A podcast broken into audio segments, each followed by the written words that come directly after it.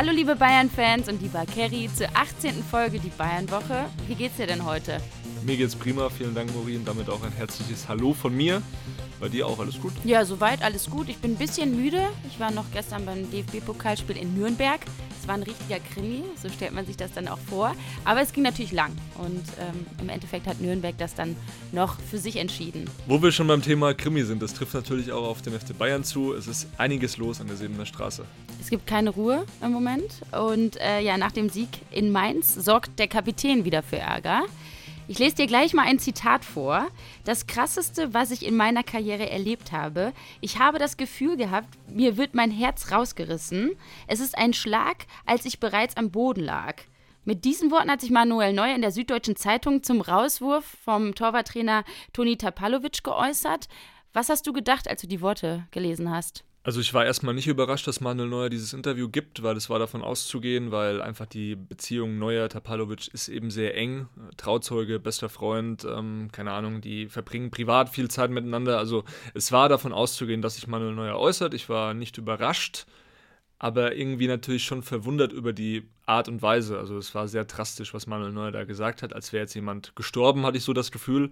Ähm, und es ist niemand gestorben und es ist eine Entscheidung vom Verein am Ende gewesen, äh, auch pro Julian Nagelsmann, darüber sprechen wir noch ausführlich. Aber ähm, ich habe mir schon auch die Frage gestellt, was denkt sich Manuel Neuer, das so deutlich zu formulieren. Und jetzt nicht nur der Süddeutschen Zeitung, du hast richtig gesagt, ähm, auch die Athletic einem internationalen Medium, um das eben auch über die deutschen Landesgrenzen hinaus zu positionieren. Das Interview, ähm, die, die Aussagen einfach sehr, sehr klar und ich habe mich wirklich gewundert, warum Manuel Neuer es genau so formuliert hat. Julian Nagelsmann hat sich auch schon beim Interview geäußert dazu, dass er nicht begeistert über diese Aussagen war und er sich nicht so geäußert hätte. Macht er sich jetzt nicht auch das Verhältnis mit ihm irgendwie kaputt? Ja, es ist natürlich schon beschädigt, das Verhältnis. Das darf man nicht vergessen. Dieses Thema Tapalovic-Nagelsmann, das ging ja über Monate. Also letztes Jahr im April hatte ich schon den Hinweis, dass es da Probleme gibt. Ich habe nichts draus gemacht, weil ich mir auch gedacht habe, hey, beobachte das nochmal auch als Reporter. Es gibt ja dann Leute, die sich sofort vielleicht auch draufstürzen würden auf diese Thematik. Ich habe das beobachtet, es gab immer schon wieder so ein bisschen im Hintergrund, ähm, ja, wie soll ich sagen, kritische Stimmen, was dieses Verhältnis Tapalovic-Nagelsmann angeht. Und ähm, ja, natürlich ist Manuel Neuer damit auch involviert. Also es gibt die Thematik auch Josua Kimmich, dass Nagelsmann mehr mit Kimmich redet als mit Neuer, aber das ist nicht das Ausschlaggebende. Das Ausschlaggebende ist eigentlich, dass sowohl menschlich als auch fachlich einfach Nagelsmann und Tapalovic nicht auf einen Nenner gekommen sind. Ja, und hätte man das vielleicht doch noch anders regeln können? Dass man vielleicht auch Neuer noch mehr mit ins Boot geholt hätte? Ja, das ist ja auch der Vorwurf. Zu wenig Kommunikation, das hat Manuel Neuer durchklingen lassen. Nicht mehr dieses Mir ist an mir, nicht mehr diese Familie. Also ich kann auch nur sagen, mein Kenntnisstand ist der, dass am Tag nach der Entlassung von Toni Tapalovic Manuel Neuer dann auch nochmal von Julian Nagelsmann zu einem Gespräch ähm, gebeten wurde und es eben ein Gespräch gab, ein Vier-Augen-Gespräch und Nagelsmann eben Neuer ganz klar gesagt hat, ganz ehrlich gesagt hat, warum es mit Tapalovic eben nicht mehr funktioniert, dass es aber auch nichts Persönliches gegen Manuel Neuer sei. Man ihm natürlich alle Unterstützung gäbe, was jetzt die Reha betrifft, was das Comeback betrifft. Aber es ist natürlich eindeutig, dass da jetzt was kaputt ist. Das Tischtuch ist zerschnitten und ich bin gespannt, ob man da nochmal äh, sich zusammen an einen Tisch setzt. Meine Meinung ist eigentlich die, dass eine Trennung im Sommer das Beste wäre, auch fürs Klima innerhalb der ganzen äh, Truppe, weil ich nicht glaube, dass Manuel Neuer ähm, das jetzt so auf sich sitzen lassen wird, erst recht nicht nach dem Interview, weil es war jetzt kein Interview aus dem Affekt raus, es war jetzt nicht aus der Emotion raus, ein, zwei Tage nach der Entlassung von Tapalovic, sondern eben zwei, drei Wochen später. Also er hatte genug Zeit darüber äh, nachzudenken, sich das genau zu überlegen und so Aussagen haben schon eine Wirkung. Ja, ich wollte auch gerade sagen, in der Kabine auch, die Mitspieler, ich kann mir auch vorstellen, dass die auch auf Neuer zugehen und vielleicht ihm mal was dazu sagen, oder? Also tatsächlich ist es so, dass viele Spieler, vielen Spielern ist das egal. Also es wird ja jetzt auch darüber geredet, es nervt Mitspieler oder wie auch immer. Aber es ist schon so, dass den meisten also man darf das nicht vergessen, das sind 25 Spieler und wenn da einer vielleicht mal sagt, hey, ähm, das war jetzt aber nicht so cool, dann darf man jetzt nicht sagen, die Mannschaft findet es uncool, was Manuel Neuer da gemacht hat. Also müssen wir auch den Ball flach halten und das gut einordnen. Also ich habe mich mit ein paar Leuten unterhalten und da war eigentlich so das, das Feedback, ähm, ja, ein paar waren verwundert, ja, waren verdutzt, aber auch relativ entspannt mit der Situation. Ähm, Tapalovic hatte ja bei einem ein oder anderen Spieler, ähm, ja, noch sehr, sehr guten Stand, auch hat einen guten Draht zu Thomas Müller gehabt zum Beispiel, aber auch zu anderen Spielern. Natürlich ist das Thema gewesen in der Kabine, natürlich wird darüber gesprochen, aber es ist jetzt nicht so, dass Manuel Neuer jetzt bei Kollegen unten durch ist oder dass jetzt irgendwelche Kollegen gesagt haben, hey Manu, das Interview war aber nicht cool von dir. Du hattest auch vorhin das Familiäre angesprochen, was ja bei den Bayern immer gab eigentlich. Kann das vielleicht jetzt auch daran liegen, dass die, also mit der Führung Nagelsmann, Kahn, Brazzo, dass es einfach jetzt ein bisschen kälter dann geworden ist beim FC Bayern? Ja, es kommt drauf an. Also man darf natürlich nicht vergessen, dass Salihamidzic und Kahn äh, Manuel Neuer öffentlich den Rücken gestärkt haben. Auch Julian Nagelsmann gesagt hat, das äh, war nach dem Spiel gegen RB Leipzig, nach dem ersten Spiel in der, ja, neuen, im neuen Jahr, hat er ganz klar gesagt, wenn Manuel Neuer zurückkehrt und äh, fit ist, dann ist er Meilen Nummer 1. Und es gab jetzt von keinem Verantwortlichen in der Zeit, nachdem Manuel Neuer sich verletzt hat, irgendwie eine Aussage, ja, das hätte er lassen sollen. Es war immer der Support da. Ähm, man hat öffentlich ihm den Rücken gestärkt. Ich weiß schon, dass die Bosse sauer waren, auch darüber, was Manuel Neuer da gemacht hat, dass er eben Ski gefahren ist. Ähm, aber man hat das eben öffentlich nicht breitgetreten. Man könnte jetzt eher sagen, in Bezug auf Serge Gnabry, da ist es nicht sehr familiär, was die Bayern da gemacht haben, dass sie ihm da jetzt wegen der Modenschau ähm, da so öffentlich, sage ich mal, einen Rüffel erteilen. Das hat mich auch ein bisschen überrascht, die, die Deutlichkeit, weil ich finde, ein Spieler, wenn er die Freizeit hat, das habe ich auch schon mal gesagt, ähm, im letzten Podcast oder im vorletzten, das, das soll man dem Spieler dann auch machen lassen. Nur bei Manuel Neuer war es schon so, er hat damit die Ziele gefährdet des FC Bayern, die Saisonziele, ähm, weil er eben ein sehr wichtiger Spieler ist. Er ist der Kapitän, er ist der Rückhalt im Tor. Und da hat es schon äh, auch intern natürlich Kritik an ihm gegeben, aber eben öffentlich nicht. Und das glaube ich, schon war vom FC Bayern eine feine, eine feine Geste. Uli Hoeneß war ja bei uns auch im Doppelpass und da hören wir mal rein, was er dazu gesagt hat zu dem Thema.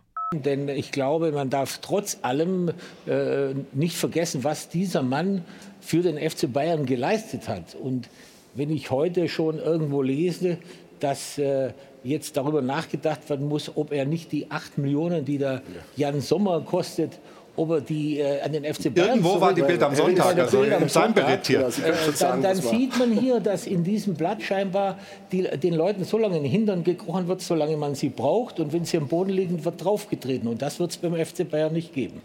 Ich finde es sehr seltsam, diesen Abgesang, den teilweise, äh, der teilweise jetzt über Manuel Neuer hereinbricht, das finde ich unglaublich. Bis vor ein paar Monaten war er für mich der beste Torwart der Welt und jetzt äh, wird das alles in Frage gestellt.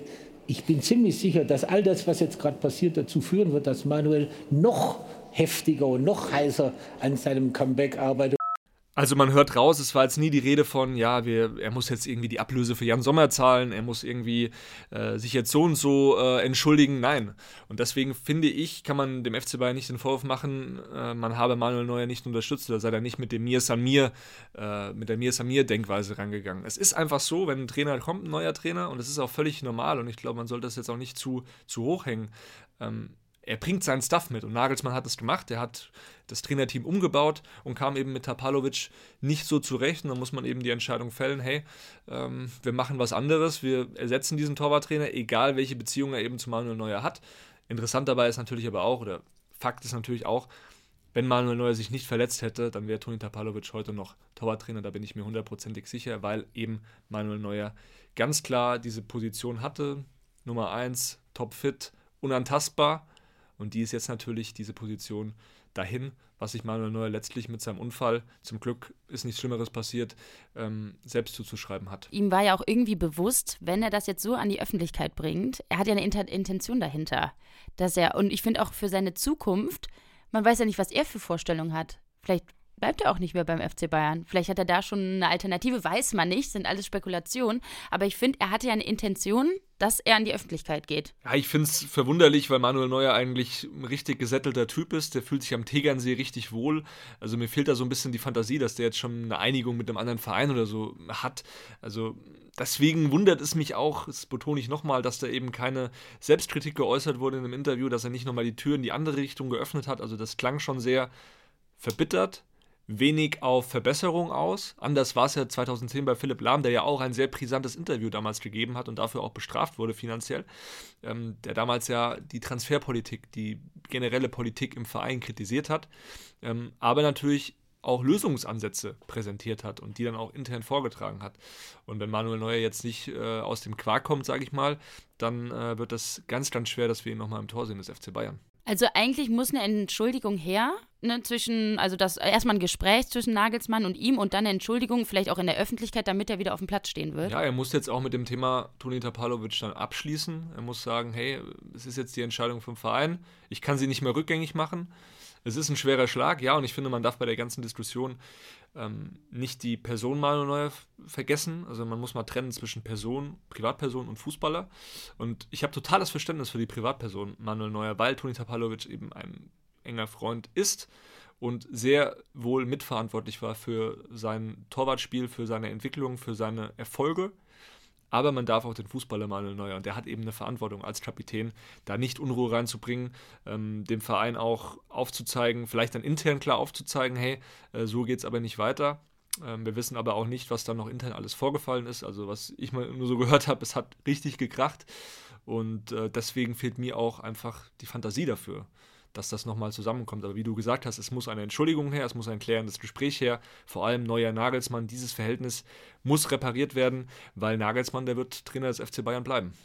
Ja, und Manuel Neuer weiß ja auch, dass die Bosse auf Julian Nagelsmann vertrauen. Sie haben jetzt den neuen Torwarttrainer ne, verpflichtet sozusagen. Das war jetzt so ein Vertrauensbeweis, Michael Rechner.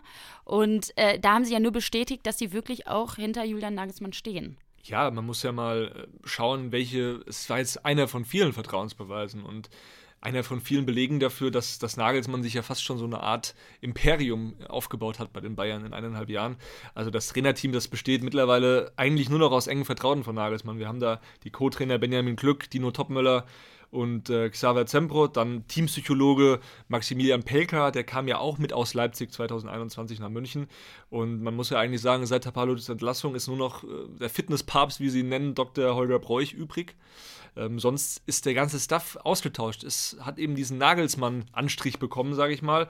Man hat zwar noch langjährige Mitarbeiter, wie jetzt beispielsweise auch äh, Kathleen Krüger, die Teammanagerin, Spielanalyst Michael Niemeyer oder Physio Gary Hoffmann. Aber insgesamt ist einfach zu erkennen, dass die Verantwortlichen dieses Projekt Nagelsmann voll vorantreiben. Die gehen Vollgas mit Julian Nagelsmann in die Zukunft. Die haben ja auch alle möglichen infrastrukturelle Veränderungen vorgenommen, äh, Hightech, äh, Schnickschnack und so weiter und so fort. Also da kam eine neue äh, XXL-Leinwand an die Sebener Straße wo wir nicht mehr filmen dürfen dann, wenn es nicht öffentlich ist. Ja, und eben ein neuer Geheimplatz, also mit einem blickdichten Zaun. Also wir stehen ja immer oben am Hügel und versuchen da Erkenntnisse zu gewinnen. Das ist für uns Journalisten jetzt schon auf gut Deutsch gesagt ein bisschen kacke, dass äh, Julian Nagelsmann uns da die Sicht versperrt. Aber man muss ganz klar sagen, so viele Privilegien und Nagelsmann, der hat ja auch sehr viel sehr viel Mitspracherecht bei Transfers. So viele Privilegien hatte seit Pep Guardiola kein Trainer mehr bei Bayern. Und der hat richtig viel Macht, der Nagelsmann. Deswegen, also ähm, Nagelsmann wurde gestärkt durch diesen ganzen Torwartwirbel, durch diese Entlassung auch von Tapalovic und die Verpflichtung von Michael Rechner und Neuer wurde massiv geschwächt. Ja, und vielleicht stört das genau Neuer, dass er jetzt gerade so, so viel Macht hat auch irgendwie und das Verhältnis generell gestört ist, aber ist das vielleicht auch ein Machtkampf zwischen den beiden? Ja, Manuel Neuer, glaube ich, dem geht es am Ende seiner Karriere nicht mehr so ums große Ganze, wie es vielleicht früher mal war. Der ist jetzt einfach, der wird 37. Dem geht es darum, fit zurückzukommen und zu spielen und nochmal anzugreifen. Der hat richtig Bock auf die Heim-EM 24. Der will nicht aus der Nationalmannschaft zurücktreten. Und für ihn ist es natürlich wichtig, dann auch zu spielen. Wenn es nicht beim FC Bayern ist, dann eben woanders. Also ich glaube jetzt schon, dass äh, dieses Thema Vereinswechsel im Sommer, das wird aufkommen wenn es eben kein klärendes Gespräch gibt. Und es sieht aktuell nicht danach aus, als würde Manuel Neuer große Lust haben, mit Julian Nagelsmann zu sprechen. Vielleicht lässt man das jetzt auch erstmal im Sande verlaufen. Die Verantwortlichen, die sagen auch, wir sprechen erst nach PSG mit Manuel Neuer, ähm, weil vorher ist der Fokus einfach auf der Aktualität. Aber diese Power, die Nagelsmann hat, die hatte einfach kein Trainer mehr seit Guardiola. Wir sehen es ja auch an den Transfers. Also Cancelo kam jetzt absoluter Wunschspieler von Nagelsmann, aber auch von den Verantwortlichen gewesen. Konrad Leimer wird folgen und auch die Transfers anderer Topstars, beispielsweise Delicht, äh, Manet, die wurden alle eng mit Nagelsmann abgestimmt. Das ist sein Team jetzt. Also er hat auch persönlich teilweise an den Transfergesprächen teilgenommen oder hat den Spielern auch seinen Plan per Telefon erläutert. Das kam natürlich auch den, den Planern um Salihamidzic und Marco Neppe auch zugute. Beispielsweise Masraui, der ließ sich umstimmen, weil Nagelsmann ihn dann nochmal ähm, ja, einfach telefonisch kontaktiert hat, mit ihm gesprochen hat, weil Masraui, der wollte ursprünglich eigentlich zum FC Barcelona, das hatten wir damals auch berichtet. Aber es sind einfach viele Beispiele, die zeigen, wie groß der Einfluss von Nagelsmann bei Bayern ist. Da muss schon einiges passieren, dass das im Sommer ähm, ja, aufreißt. Natürlich, es gibt auch eine Dynamik in dem Geschäft. verliert Nagelsmann zu viele Spiele und verliert er auch möglicherweise die Kabine, klar, dann äh, wird auch sein Imperium bröckeln, aber er hat sich da schon was aufgebaut. Und das ist auch der Plan der Verantwortlichen. Bis 26 Vertrag, hohe Ablöse für Nagelsmann, weil man eben an die Zukunft denkt und dieses Wort Umbruch wirklich sehr ernst nimmt. Also feststeht, Nagelsmann ist gestärkt und Neuer ist gefordert. Das hat Nagelsmann dir auch am Mikrofon nach dem Spiel in Wolfsburg gesagt. Ja, ich glaube, Oli Kahn hat sehr viel dazu gesagt, was äh, treffend ist, dass es definitiv noch ein Gespräch geben wird. Ähm, ich habe, äh, oder wir haben mit Manu ausführlich gesprochen. Ähm, wir haben, ich habe auch unter vier Augen mit Manu ein sehr ausführliches Gespräch gehabt, wo ich die Dinge offengelegt habe und auch ganz ehrlich die Dinge äh, berichtet habe, warum, wie wir eine Entscheidung treffen. Ähm, ja, ich habe den Weg der Öffentlichkeit nicht gewählt. Generell ähm, bedarf es schon eines Gesprächs. Ich glaube, das ist ganz normal. Ich habe vor dem Spiel auch gesagt, dass äh, ich es nicht gemacht hätte, das Interview an seiner Stelle, aber am Ende ist dann, darf er das selbst entscheiden, ist äh, alt genug, um die Dinge selbst äh, zu bewerten. Meine Tür ist immer offen. Ich bin ein, ein Trainer, der äh, Harmonie schon als ein wichtiges Gut ansieht und mit mir kann man immer sprechen. Ähm, aber ich glaube, in der Bringschuld sind jetzt eher andere. Ja, eindeutige Aussage von Julian Nagelsmann. Aber wenn wir über Neuer sprechen, müssen wir auch über Kimmich sprechen. Er ist nämlich der erste Ansprechpartner für Nagelsmann. Darüber wird ja auch viel gesprochen. Führt das zu Problemen? Also zwischen Neuer und Kimmich gibt es überhaupt kein Problem. Das Verhältnis ist intakt. Sie verstehen sich und Neuer, so schätze ich ihn auch ein, der wird ja auch langsam merken, dass ein Generationenwechsel einfach ansteht. Dass auch jüngere Spieler jetzt mehr noch in die Führungsspielerrolle wachsen und Nagelsmann hat Neuer auch ganz klar erklärt, schon in seiner ersten Saison bei den Bayern, dass Kimmich für ihn der wichtigere Ansprechpartner ist. Aufgrund seiner Position im Mittelfeld. Er ist einfach die Schaltzentrale, er muss da das Spiel lenken des FC Bayern. Und deswegen ist Kimmich für ihn der wichtigere Ansprechpartner als Neuer, der sowieso alleine trainiert, der sowieso mehr Einzelgänger ist. Das sind eigentlich alle Torhüter, egal wenn man äh, mit einem Torhüter spricht. Der ist meistens für sich. Trotzdem natürlich ein Hierarchiewechsel bei den Bayern, der auch ein bisschen diskutiert wird in der Kabine. Natürlich wird auch ein bisschen getuschelt, dass Nagelsmann und Kimmich sich auch privat gut verstehen. Das ist auch kein Geheimnis. Also beide gehen auch ab und zu mal in Kitzbühel äh, auf die Piste zusammen an freien Tagen. Also darüber wird schon auch gesprochen. Es ist aber nicht so, dass irgendwie das zu einem Affront geführt hat. Auch mit Neuer, aber auch mit anderen Kollegen. Ein bisschen getuschelt, das ist ganz normal. Aber dass jetzt irgendein Spieler genervt ist, dass, dass Nagelsmann viel mit Kimmich spricht. Das habe ich jetzt so, nachdem ich mich ein paar Tage umgehört habe, so nicht wahrgenommen. Kimmich ist sowieso geschätzt bei vielen Spielern. Er nimmt auch die jüngeren Spieler an die Hand, was Manuel Neuer vielleicht jetzt nicht mehr so macht, weil er eben auch in einem Alter ist, wo er mehr an sich dann auch denken muss. Auch in den letzten ein, zwei Jahren sicherlich bei ihm auch ein Prozess stattgefunden hat, dass es wirklich noch mehr auf ihn zugeschnitten ist, das große Ganze. Und dann ist es doch nur legitim, dass sich auch ein Trainer Spieler sucht, die noch mehr Austausch suchen, auch mit den Mitspielern. Und das macht Kimmich eben. Da haben wir schon sehr viele positive Beispiele gehört, vor allem was junge Spieler betrifft, dass er die auch an die Hand nimmt, da auch mal längere WhatsApp-Nachrichten schreibt, hey, das und das machst du gut, das und das machst du nicht gut. Also da werden schon äh, die Spieler auch an die Hand genommen von Josua Kimmich. Und ich glaube, das ist ein gutes Zeichen, dass sich zumindest ein Spieler auch für das große Ganze interessiert. Ja, ich finde auch, man sieht es ja auf dem Platz auch wie er mit den Spielern kommuniziert, dass er lenken möchte. Was jetzt in letzter Zeit weniger war, vielleicht die konstante Leistung. Das würde vielleicht auch noch dafür sprechen müssen, dass er wirklich konstant die Leistung auf den Platz bringt, damit er als Kapitän eingesetzt werden kann. Ja, und Nagelsmann hat ja auch ihn sehr kritisiert für seine rote Karte in Wolfsburg. Also er geht auch kritisch mit Josua Kimmich um. Und äh, er hat zum Beispiel Josua Kimmich letztes Jahr nach dem Spiel, Hinspiel gegen Villarreal, auch sehr kritisiert. Er hat große Kritik intern an ihm geübt, weil er da einfach nicht die Leistung erbracht hat. Und es ist jetzt nicht so, dass da irgendwie, nur weil sie sich auch mal neben dem Platz ganz gut verstehen, miteinander klarkommen, so dass, dass äh, Josua Kimmich da vor allem geschützt wird. So ist es nicht. Ich finde es in Ordnung, wenn, wenn ein Trainer sich seine Führungsspieler rauspickt. Kimmich ist ja auch ein wichtiger Teil des Mannschaftsrates, da gehört aber auch ein Coman dazu, der beim Trainer auch ein hohes Standing hat. Da gehört auch ein Leon Goretzka dazu, der beim Trainer ein hohes Standing hat, wie wir alle wissen. Also es ist schon so, dass ähm, Nagelsmann jetzt nicht nur auf Kimmich fixiert ist. Er ist mehr auf Kimmich fixiert als auf Neuer, das ist klar. Aber vielleicht auch einfach, weil Neuer 37 ist und oder 37 wird und Kimmich äh, ja zehn Jahre jünger eigentlich ist. Aber es könnte schon in naher Zukunft sein, dass er Kapitän wird. Das ist der klare Plan von allen eigentlich, auch von Marco Neppe, von Hasan Salihamidzic, die sagen, Josua Kimmich ist hier der Kapitän der Zukunft.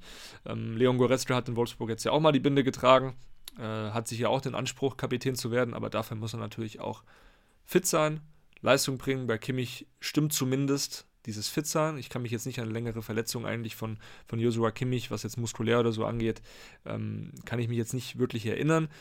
Es kann sich ein Goretzka natürlich auch nicht aussuchen.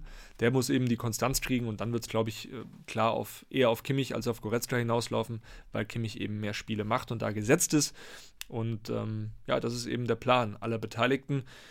Ob man den jetzt gut findet, ich höre immer wieder viel von Fans, dass die nicht zufrieden sind mit Kimmichs Leistung. Ich sage es immer wieder, ich habe es auch schon ähm, vor einem halben Jahr, glaube ich, gesagt.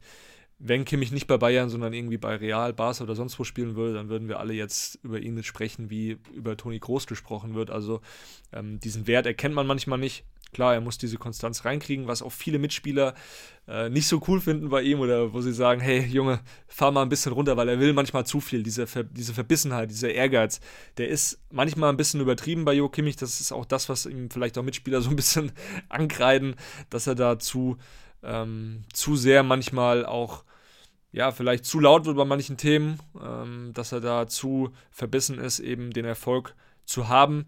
Äh, er macht es, glaube ich, im Sinne des großen Ganzen und nicht, weil er jetzt irgendwie sich selbst so in den Mittelpunkt stellt. Aber es gibt natürlich andere Typen in der Kabine. Beispielsweise ein, ja, wen kann man da rauspicken? Vielleicht mal Sané ist halt ein ganz anderer Typ. Auch Serge Gnabry, der äh, Kumpel von, von Kimmich ist, ist ein ganz anderer Typ. Ja, verschiedene Charaktere sind ja auch gut in der Mannschaft. Das hält ja auch und schweißt irgendwo zusammen. Und wichtig ist, dass sie die Leistung auf den Platz bringen und dass er die Leute auch irgendwie führen kann. Also, und er ist gefordert, denen mal Bescheid zu geben, wenn irgendwas nicht gut läuft oder wenn was gut läuft, dass er denen auch mal Feedback gibt und so. Und das, glaube ich, kann Kimmich sehr gut. Ja, es ist wie gesagt schon wichtig, dass er die jungen Spieler auch führt und einfach die Zukunft auch im Blick hat. Das ist definitiv der Fall natürlich die ein oder anderen Reibereien mit so vielen Stars. FC Bayern ist einfach ein Haifischbecken, da laufen so viele Ich-AGs rum, das dürfen wir nicht vergessen. Ähm, immer, ja, elf Freunde müsste sein, ja, von wegen. Also, es ist nicht so, dass da jeder jetzt mit jedem hundertprozentig kann. Das gibt es aber auch in keiner Kabine. Also, gibt es in der Kreisliga auch nicht in jeder Kabine. Das ist ja ganz klar. Deswegen, ähm, trotzdem hat Josua Kimmich einfach sich einen gewissen äh, ein gewisses Fell auch angeeignet über die ganzen Jahre und hat auch selbst den Anspruch, da eben in diese Rolle weiter reinzuwachsen. Ich habe eben gehört, und das können wir, glaube ich, abschließend sagen, es gibt da keinen Ärger in der Kabine um Kimmich. Wenn das so wäre, dann würde ich es natürlich auch sagen und würde es auch berichten, aber das kann ich ganz ehrlich sagen, da regt sich jetzt niemand über Josua Kimmich auf oder ist zu dem gegangen und hat gesagt, hey, äh, wir finden es scheiße, dass du jetzt Kapitän werden willst. Und uns würde mal interessieren, was eure Meinung dazu ist. Denkt ihr, dass Josua Kimmich ein guter Kapitän ist? Schreibt uns gerne. Wir freuen uns wirklich über Sprachnachrichten oder auch so kurze Feedbacks dazu. Ähm, wir binden die alle gerne mit ein. Und ja, meldet euch. Ja, genau, wir wollen das dann auch nächste Woche auflösen, wollen euch da, wie gesagt, zu Wort kommen lassen, weil es weiter ein Thema bleiben wird, das uns alle auch beschäftigt. Machen wir doch mal wieder ein paar Transfer-Updates der beste Stürmer der Bundesliga ist derzeit, egal wo im Netz, überall gefordert. Kolomuani aus Frankfurt. Ob er denn nicht bald mal zu den Bayern wechseln würde? Ja, der Hype ist absolut berechtigt und ich kann die Forderung verstehen. Kolomuani, Top-Stürmer im besten Alter, bringt alles mit, was ein moderner Neuner haben muss. Für mich so eine Mischung aus Thierry Henry, Karim Benzema, eben dieses Tempo, diese Dynamik, aber auch, wie Benzema vor allem, diese Ballbehandlung, dieses Spielverständnis, dieser Abschluss. Also da passt einfach alles und ich würde an Hasan Salihamidzic Stelle alles tun, um diesen Spieler in den nächsten Jahren nach München zu holen. Ja, ist denn Brazzo da schon dran? Also wir haben schon mal gesprochen, dass es passieren könnte. Gibt es da schon Neuigkeiten jetzt zu? Wir hatten ja vor der Weltmeisterschaft, oder nee, der Stand ist der, wir hatten das ja vor der Weltmeisterschaft berichtet, dass Kolumuani angeboten wurde bei den Bayern von seinem Berater. Er hat den Berater mittlerweile gewechselt, aber der Plan ist derselbe. Er möchte langfristig also sagen wir eigentlich schon in den nächsten ein bis zwei Jahren zu einem großen Verein. Und die Bayern sind da für ihn durchaus eine Option. Also von der Spielerseite wäre das schon möglich. Die Bayern allerdings, nach unseren Informationen, die halten sich da noch zurück. Die französische Zeitung L'Equipe schreibt ja schon von einem Angebot, das da vorbereitet wird von Seiten der Bayern. Soweit ist es noch nicht. Die Bayern beobachten die Situation. Sie wissen auch, Kolomuani, der hat jetzt erst ein halbes Jahr in Anführungszeichen auf diesem Niveau gespielt. Sie beobachten das, um eben herauszufinden, kann er das auch noch langfristig abrufen. Allerdings, ich persönlich würde jetzt schon langsam in die Vollen gehen anstelle der Bayern, weil das Interesse wächst und die Ablöse wächst und vielleicht kann man sich jetzt ja mit Eintracht schon mal zumindest in einen Austausch begeben. Das ist überhaupt noch nicht der Fall gewesen.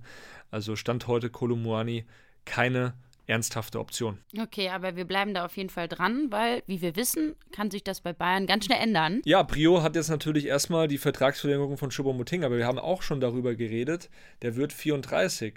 So, ich finde, man muss jetzt die Situation beobachten, wie performt Choupo-Moting auch in der Rückrunde. Er hat in der Hinrunde sehr stark performt, dann hatte er jetzt auch zu, Hinrunden, zu Rückrundenbeginn ein paar auch körperliche Probleme, hat jetzt in Wolfsburg auch nicht gespielt, Magen-Darm-Infekt. Der ist sehr beliebt in der Mannschaft, der soll verlängern, die Bayern wollen das unbedingt und sie sehen ihn auch aktuell eben als Option Nummer 1 für den Sturm in der kommenden Saison, weil man muss natürlich auch die finanzielle Situation betrachten. Man hat letztes Jahr sehr viel Geld ausgegeben. Dieses Jahr ist die Situation sicher eine andere, zumal Cancelo, von dem sind natürlich auch alle begeistert, da haben wir schon viel drüber gesprochen. Der würde ja auch 70 Millionen Stand heute kosten, wenn man die Kaufoption ziehen würde. Und selbst da hat Hassan Salihamidzic auch schon den Kollegen der Sportbild gesagt, das ist aktuell schwer vorstellbar, dass wir so eine Summe eben bezahlen. Also man muss schon ganz klar festhalten, dass die Bayern da jetzt keine Rieseninvestitionen planen. Deswegen ähm, würden sie wahrscheinlich eher auf Cancelo gehen dann als auf Kolomuani und erstmal mit Choupo-Moting ins nächste Jahr gehen. Aber dann ist eben die Gefahr da, dass Kolomuani nächstes Jahr, falls er denn so weitermacht, dann weg ist. Und dann wird sich wahrscheinlich ein Manchester City, ein Real Madrid, was auch immer, die werden sich dann wahrscheinlich um so einen Spieler bemühen. Ja, bisher hat ja Brazzo immer gute Arbeit da geleistet, dass er auch immer dran geblieben ist bei den Spielern. Aber was denkst du, was die Bayern für Kolomuani bezahlen müssten? Ja, das würde schon in dem Bereich mittlerweile 80, 100, wenn nicht sogar 120 Millionen Euro gehen. Kolomuani ist eben auch im perfekten Alter, deswegen sage ich ja, hey, den kannst du dann holen, dann hast du ihn für sieben, acht Jahre quasi als Nachfolger, als richtigen Nachfolger dann für Robert Lewandowski, auch wenn die Spielertypen ein bisschen verschieden sind. Aber ich finde, wenn die Bayern die Möglichkeit haben, den Spieler zu verpflichten, go for it, weil du wirst in den nächsten Jahren, glaube ich, viel Geld für Stürmer bezahlen müssen. Das ist einfach die wichtigste, was heißt wichtigste Position, das nicht, aber dieser Spieler garantiert dir eben Tore und es gibt nicht viele Spieler auf diesem Niveau. Also wir reden hier wirklich, auch bei Harry Kane reden wir von einem ähnlichen Betrag und der ist schon wesentlich älter. Da hören wir ja auch, dass es aktuell eben nicht vorangeht, ähm, dass da auch noch Gespräche erstmal mit Tottenham Hotspur anstehen, mit seinem Verein, ähm, den er ja auch schon lange äh, dem er ja schon lange auch dient. Der will zuerst mit diesem Verein noch sprechen. Da sind die Verhandlungen eben noch nicht am Ende. Und sollten diese scheitern, dann könnte man sicherlich nochmal das Bayern-Thema aufmachen. Dann werden wir auch weiter in der Spur bleiben. Aber aktuell deutet eben alles darauf hin, dass die Bayern diese Situation so bewerten, dass sie mit Choupo-Moting nächste Saison als Nummer 9 äh, reingehen wollen. Die Saison, man hat mit Mathis Tell auch einen jungen Franzosen, dem natürlich auch eine ähnliche Entwicklung zutraut wie Kolomuani, dass der auch ein Top-Top-Stürmer wird. Also alles erstmal äh, Zukunftsmusik. Es wird spannend bleiben. Wir bleiben auf jeden Fall dran. Wenn es Neuigkeiten gibt, werden wir euch informieren. Jetzt geht es wieder weiter am Samstag gegen Bochum. An sich für die Bayern ja eigentlich ein einfacher Gegner, oder? Ja, wenn ich jetzt gesehen habe, äh, wie die gegen Dortmund gespielt haben im Pokal, dann ist es kein einfacher Gegner. Die haben auch zu Hause richtig starke Bilanz äh, aufgestellt unter dem neuen Trainer aber natürlich in Anführungszeichen einfach. Es ist, zählt definitiv zu den einfacheren Aufgaben in der Bundesliga. Man empfängt Bochum, die haben jetzt ähm, auch nicht so gut ausgesehen, als sie in die Allianz Arena kamen in der jüngeren Vergangenheit. Also die ähm, werden sich schon natürlich auch hinten reinstellen und mauern. Und für die Bayern wird es sicherlich darum gehen, auch ein paar Kräfte zu schonen. Wir gehen schon davon aus, dass der ein oder andere Spieler auch äh, eine Verschnaufpause bekommt. Auch ein Musiala dann vielleicht, der ja immer spielen soll, das haben wir auch berichtet.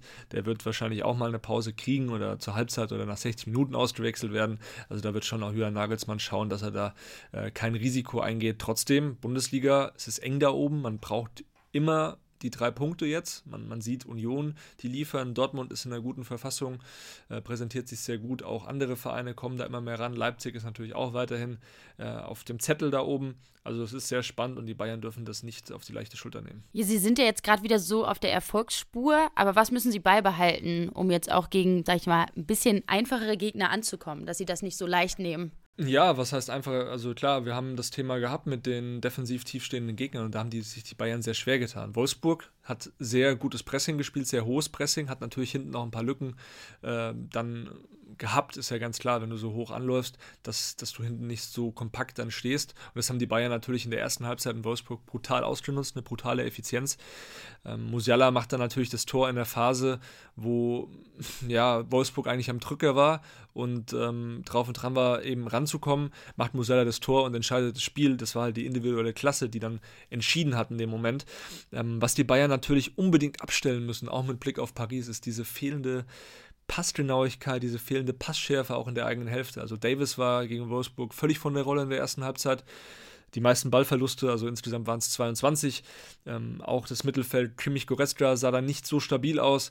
Sané hatte viele Situationen, wo er ähm, ja eben die Bälle, wo ihm die Bälle versprungen sind, wo er keine, keine guten Auftriebewegungen hatte. Das muss jetzt alles einfach stimmen, vor allem gegen Paris. Ja, du hast es schon gerade angesprochen, am Dienstag geht es in der Champions League los gegen Paris und da muss dann wirklich alles stimmen. Also die Konstanz über 90 Minuten, da dürfen auch in den ersten 10 Minuten nicht so viele Fehlpässe passieren und da hast du keine Zeit ins Spiel zu kommen. Genau, weil das bestraft Paris natürlich brutal und Mbappé ist natürlich die große Frage, hat Paris ähm, da jetzt nur irgendwie gespielt, haben die da irgendwie die Ausfalldauer ein bisschen länger gemacht und eigentlich ist er fit. Also was wir hören, der macht sich fit, also der ist wirklich der hat es noch nicht abgeschrieben, das Spiel.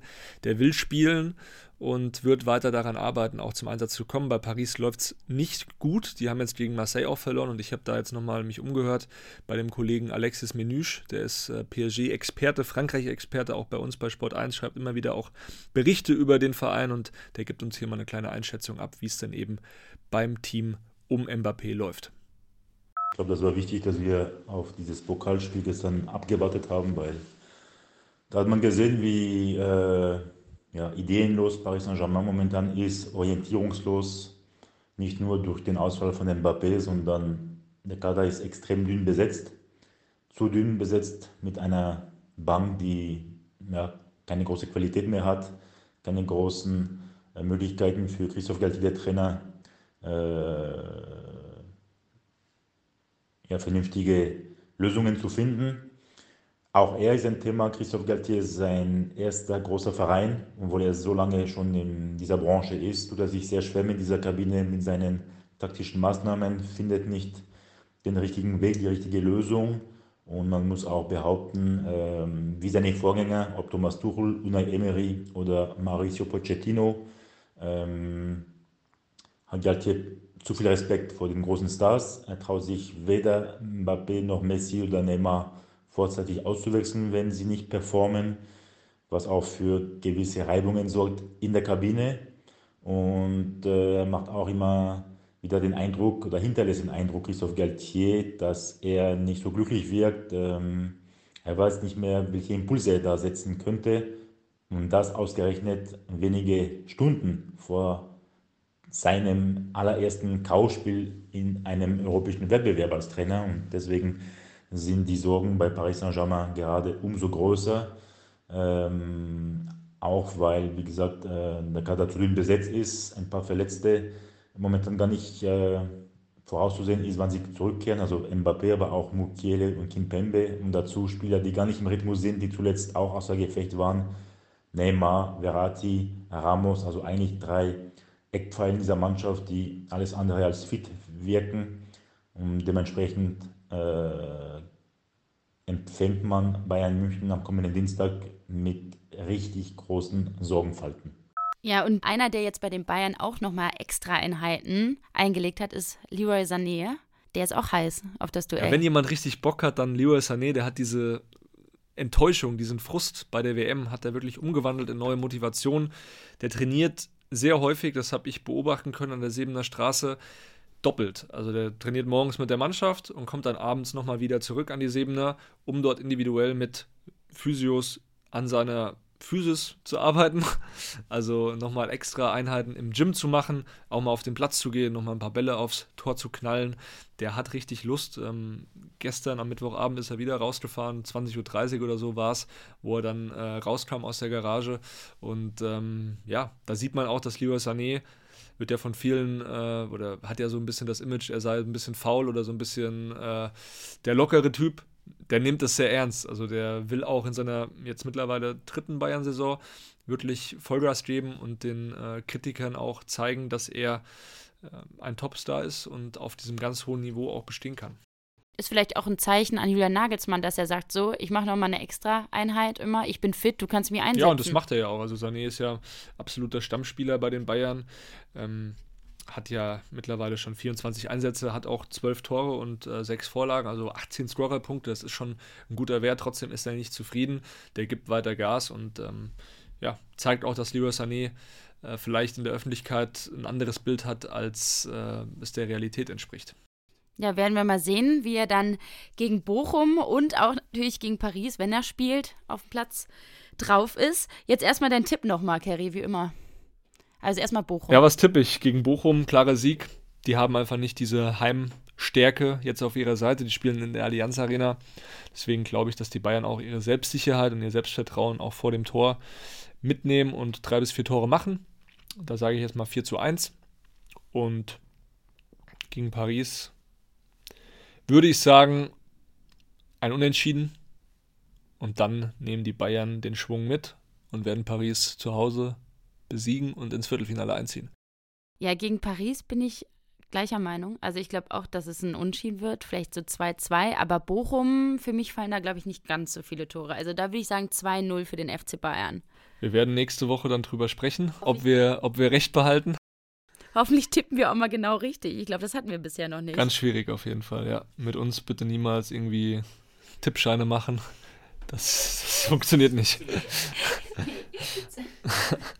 In dem Sinne sage ich äh, merci. War eine schöne Folge wieder. Wir hören uns wie immer nächste Woche wieder, Kerry. Es wird wieder so viel passieren. Ja, also ich gefühlt dieses Thema Neuer, es war schon für uns abgehakt, beziehungsweise es war jetzt ein bisschen weiter im Hintergrund und es ist kaum eine Woche vergangen und es, wir hatten so viele Gesprächsthemen. Wir hatten uns eigentlich ganz andere Sachen noch zurechtgelegt. Wir wollten über äh, noch ein paar Leihspieler sprechen, die jetzt im Ausland spielen, ob das jetzt ein Gabriel Vidovic ist oder ähm, auch mal Michael Cuisance, der nicht verliehen ist, aber der einfach einen wilden Weg jetzt auch wieder hingelegt hat. Also diese ganzen Namen, die auch so ein bisschen jetzt nicht nur die aktuelle Mannschaft des FC Bayern betreffen, die wollen wir natürlich auch in den nächsten Folgen ein bisschen mehr besprechen. Aber es ist ja schön, dass immer so viel los wir ist. Wir werden nicht müde, die Themen gehen uns nicht aus. Wir freuen uns natürlich auch auf euer Feedback. Wir wollen, ähm, wie gesagt, gerne eure Meinung wissen zu Josua Kimmich, zu der ganzen Kapitänsnummer bei den Bayern. Vielleicht gibt es ja auch ein paar, die sagen, Manuel Neuer, der muss, wenn er zurückkommt, auch weiter Kapitän bleiben. Ähm, der muss auch weiter im Tor stehen. Wir sind da natürlich auf eure Meinung gespannt. Die gehen natürlich auseinander, da ist man nie einer Meinung. Ich glaube, äh, am Ende ist es ein Thema, wo einfach so viele Leute auch Fehler gemacht haben. Also da gibt es keinen Alleinschuldigen, Alleinverantwortlichen. Wir dürfen jetzt auch nicht den Fehler machen und sagen, das wollte ich zum Abschluss nochmal sagen, ähm, Manuel Neuer ist keine Legende mehr. Der ist eine absolute Vereinslegende. Der hat sich so viel erarbeitet und ähm, wie gesagt, muss man auch die Sicht oder die Person, Privatperson Manuel Neuer irgendwo sehen, weil Menschlichkeit, zum Abschluss des Podcasts, wollte ich, ich mal sagen, sagen, ist ein super Abschluss. Menschlichkeit kommt oft zu kurz. Sehr gut. Das finde ich schön. Das ist ein schönes Schlusswort. Und jetzt wünsche ich euch ein schönes Fußballwochenende, einen coolen Champions League Abend und bis nächste Woche. Valentinstag in Paris ohne die Freundin. Das gibt Ärger. Also bis dahin. Ciao. Ciao.